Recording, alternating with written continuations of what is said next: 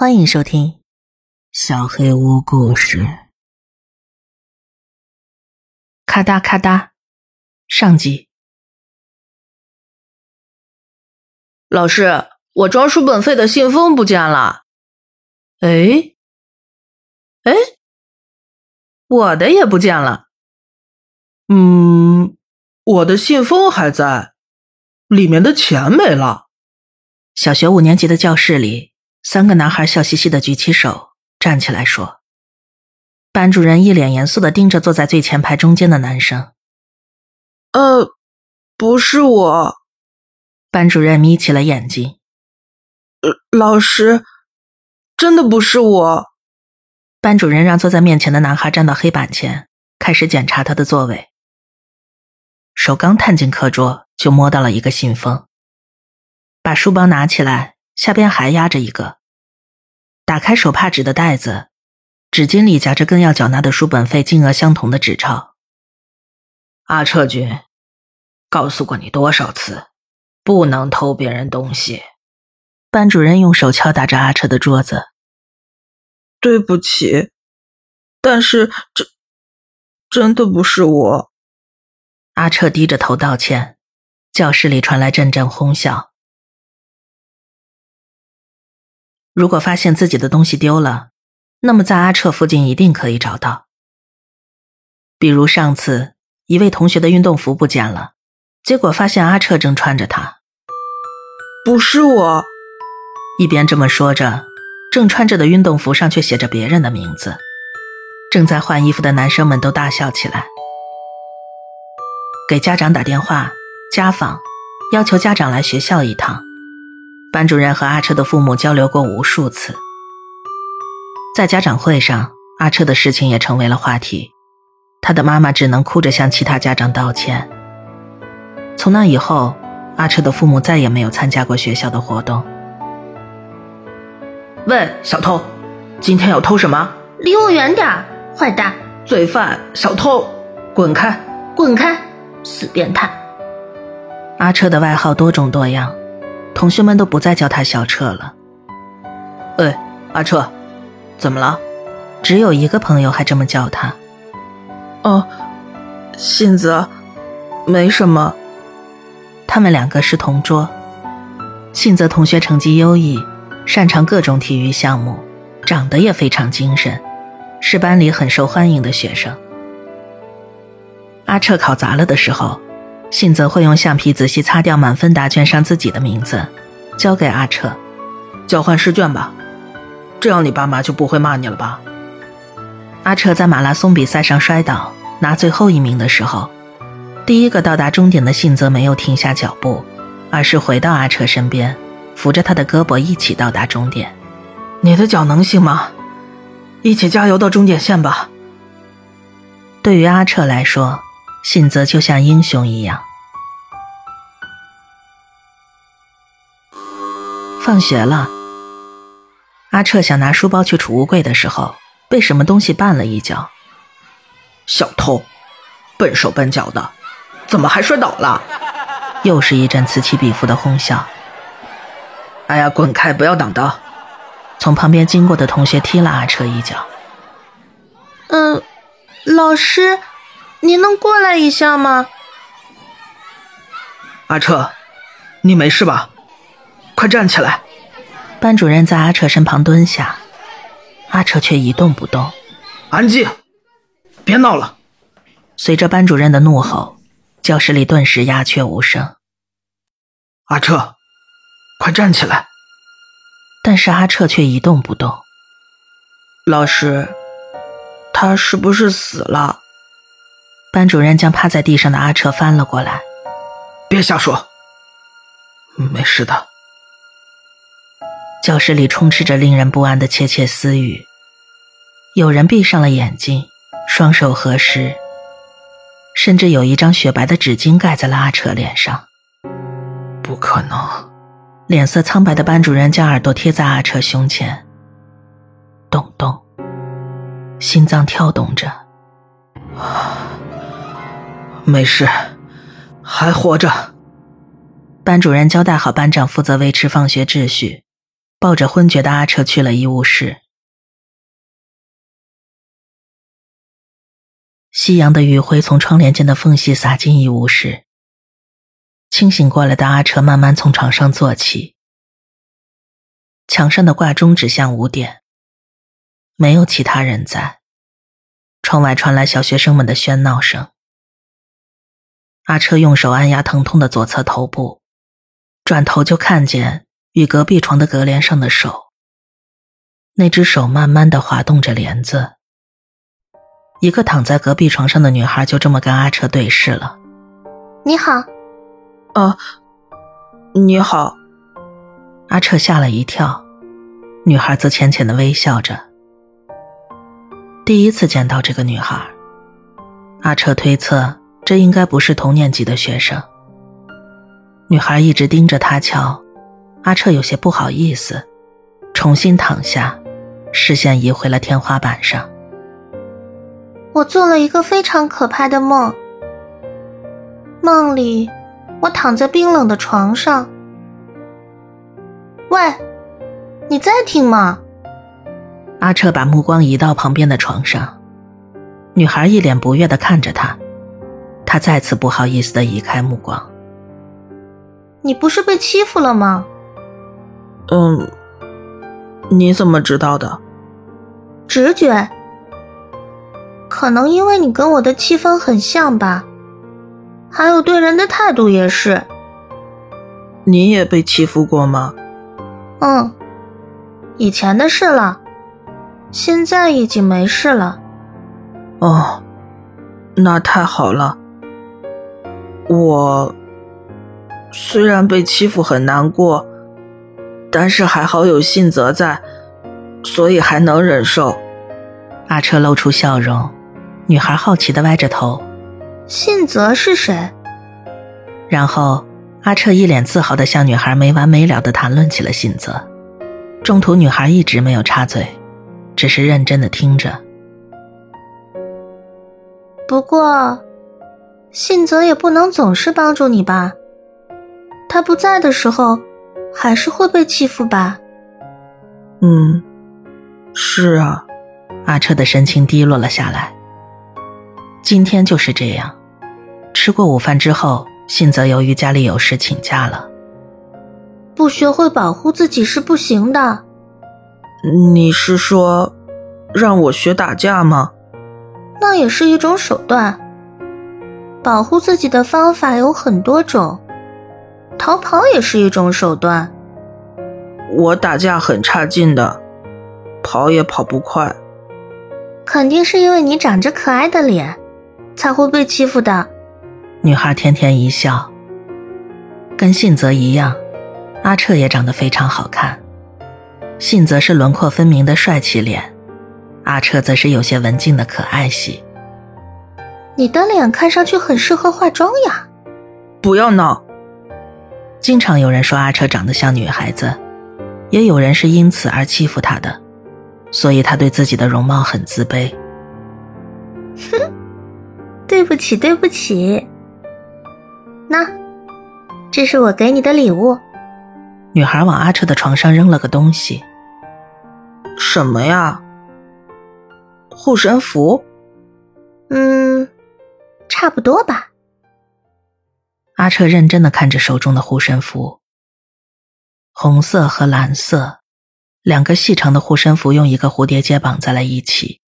中间有银线绣着他从没见过的复杂汉字。阿彻的表情还是没有转好。如果用护身符就可以解决被欺负的问题，就不会每天都过得如此艰难了。喂，不要一副死气沉沉的样子，知道吗？然后女孩把护身符的使用方法教给了阿彻：一，随身携带；二。感觉被欺负的时候要握紧。三，雨天的时候用剪刀剪开红色和蓝色护身符中间的结。四，在雨停之前把红色的护身符交给欺负自己的人。五，在雨停之前烧掉蓝色的护身符。阿彻听完，表情更严肃了。喂，你觉得欺负我的人会收下吗？应该不会收吧，没必要直接交给他了，偷偷藏进书包里就行了。那，哦，还有，为什么要雨天呢？嗯，你也不明白呀？我不知道。那要是弄错了怎么办呀？我倒是没听说有人会搞错。你给谁用过呀？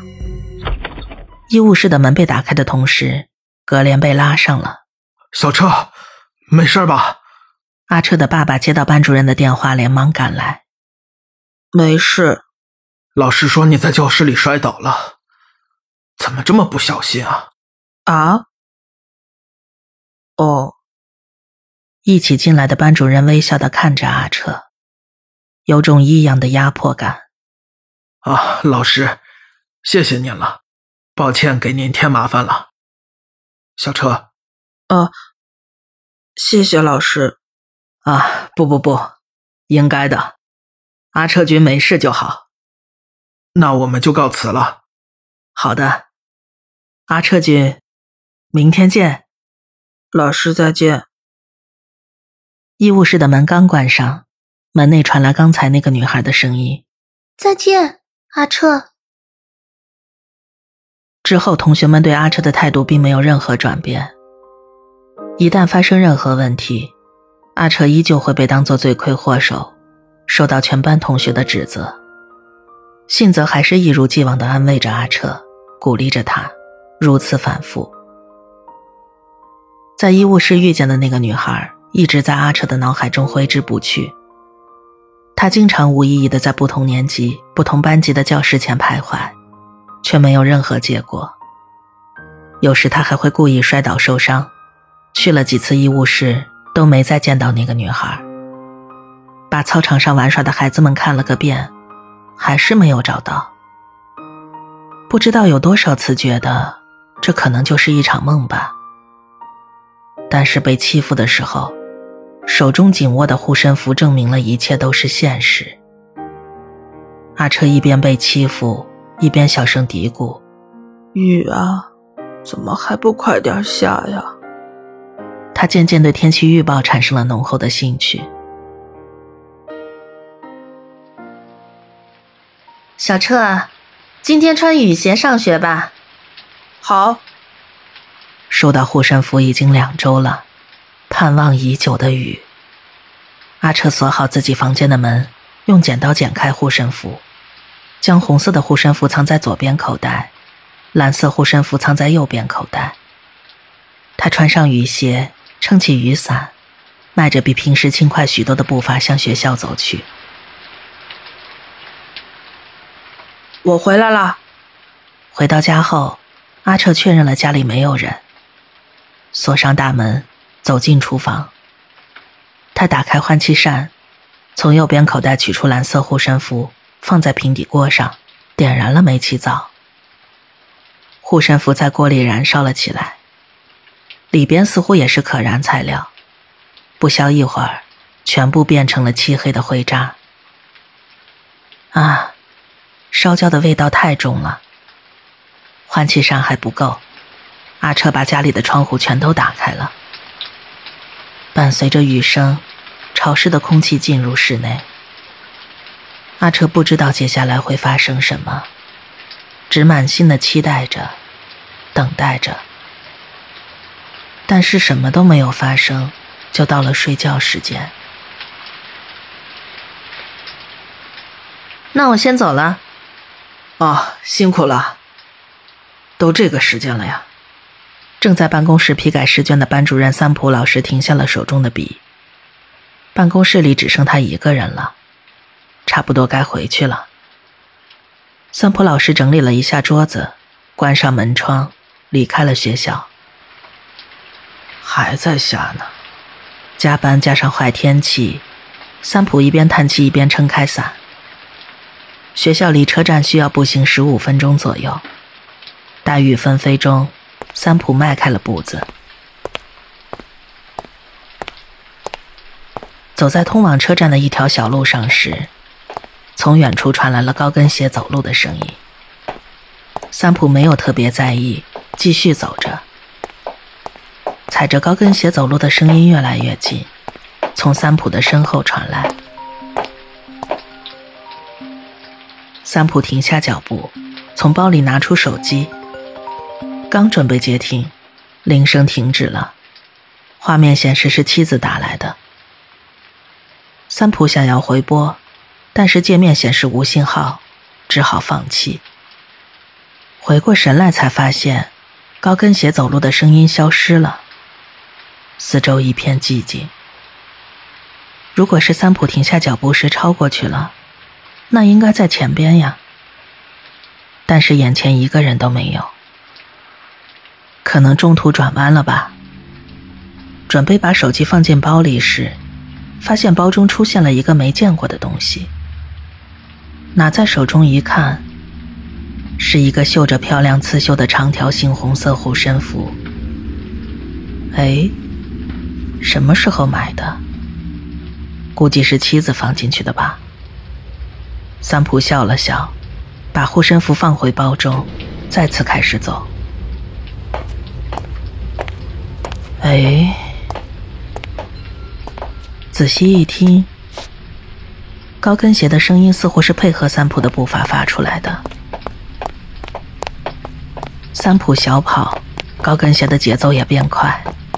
三浦慢下步子，高跟鞋的节奏也随着变慢。三浦停下了脚步，身后的声音也消失了。三浦浑身一个机灵，开始大步奔跑起来。不管三浦跑得再快，身后的声音一直如影随形。三浦一边跑一边还在怀疑一件事。为了确认这件事，他拼命的跑着。不对，三浦气喘吁吁的停下了脚步。从学校到车站只要十五分钟。看了看手表，已经超过十五分钟了。跑了这么远的路，应该早就到车站了。可是眼前什么都没有。还有一种奇异的违和感。路灯还亮着，但是周围的房子就跟大规模停电了一样，没有一家人家开着灯。不仅如此，除了三浦之外，这里没有一个人。一条路上的景致也一直没有改变，感觉就像在同一条路上循环一样。三浦下定决心，慢慢回头。撑着伞的三浦的视线前方，有两根修长的高跷。怎么，不是穿着高跟鞋的人？预料之外的情景让三浦措手不及。虽然学校里就有这样的高跷，尖端是金属制的。是学生们活动时使用的，但是冷汗还是爬上了三浦的背脊。高跷上没有脚，就像是被透明人操作着一样。两根杆子竖在三浦背后。三浦为了确认高跷上方有谁操纵，把伞慢慢举了起来，将视线慢慢上移。什么呀？整人节目吧？摄像机呢？整人节目吧。环视四周，当然没有摄像机。面对认知之外的存在，三浦的大脑中一片空白。有三米左右吧。双腿从大腿根部被切断，红黑色的切面中央被一根竹竿深深的扎了进去，竹竿变成了腿。那个东西没穿衣服，身体十分消瘦，伴随着呼吸，肋骨若隐若现。两只手臂也从根部被切断，红黑色的缎面上贴着大量因血液变黑的护身符。三浦把视线移到更高的地方，没有头，下半部分的牙齿都还在，但上面什么都没有，似乎是在张开嘴的状态下把头颅的上下分隔开了一样，下巴咔嗒咔嗒不停地抽动着。更奇怪的是，眼前的怪物打着透明的塑料伞。也许你会好奇，没有手臂怎么撑伞？但他确实撑着伞。塑料伞的伞柄深深地插进了被分割的头颅的断面处，白色的手柄从身体的心口处扎了出来。是做梦，是在做梦，快点醒过来，快醒过来，醒过来，醒过来！左侧的高跷离开了地面，走到呆呆坐在地上的三浦面前。嗖的一下，从三浦的视野里消失的瞬间，高跷的尖端垂直刺进了他的胸口，仿佛没有听到三浦痛苦的哀嚎。高跷就像缝纫机的针一样，在三浦的胸前反复做着垂直运动。三浦已经很难呼吸，伴随着高跷的动作，呻吟声自然的流露出来。腹部也一下下受到高跷的脚踏板的重击，三浦带血的呕吐物洒满了胸前，终于仰面躺在了地上。高跷没有停止，反复了许久许久。高跷的尖端穿过了三浦的胸口，插到了水泥地面上，脚踏板也从肚脐处深深的陷了下去。意识模糊的三浦双手无力地抓着插在胸前的高跷，但是高跷一动不动。一直保持站立的另一根高跷离开了地面。瓢泼大雨中，三浦模糊的视线里见到了高跷的尖端。就在那一瞬间，它垂直落了下来。三浦闭上了眼睛。哎。高跷猛地落在了三浦脸部左侧的地面上。原以为必死的三浦睁开了眼睛，再次抓住插在胸口的高跷，但他依旧纹丝不动。左侧的高跷再次离开了地面。这回该结束了吧？他再次闭上了眼睛。这次猛地落在离左脸稍远的地面上。之后反复离开地面，在地上敲打着。斜着眼睛一直观察高跷尖端的三浦突然意识到，不会是……高跷这次没有落到地面上，而是重重击在三浦的左肩，伴随着钝感的声音，剧痛袭来。高跷的尖端从三浦的左肩到左腋下，一遍一遍的重击下来。随着每次踩踏，三浦的左手就会不由自主的微微动起来。不久，三浦再也不能控制自己的左手了，左肩从身体上分离下来，即使被分割，手指仍在抽搐着。地上到处都是被雨水冲刷的血和磨碎的碎肉。对不起，三浦已经很难发出声音。高跷再次离开地面，落在离三浦身体稍远一些的地方。以插在三浦胸口处的一只高跷为圆心，像圆规一样画出了一个粗糙的圆。另一根高跷的末端一边移动，一边垂直砸向地面。左腿、右腿以及右臂，从三浦的身体上一一分割开来。踩高跷的声音逐渐靠近，就在三浦脸的右侧。他再次把视线集中在高跷的尖端。随着颧骨附近碎裂的声音，三浦终于失去了意识。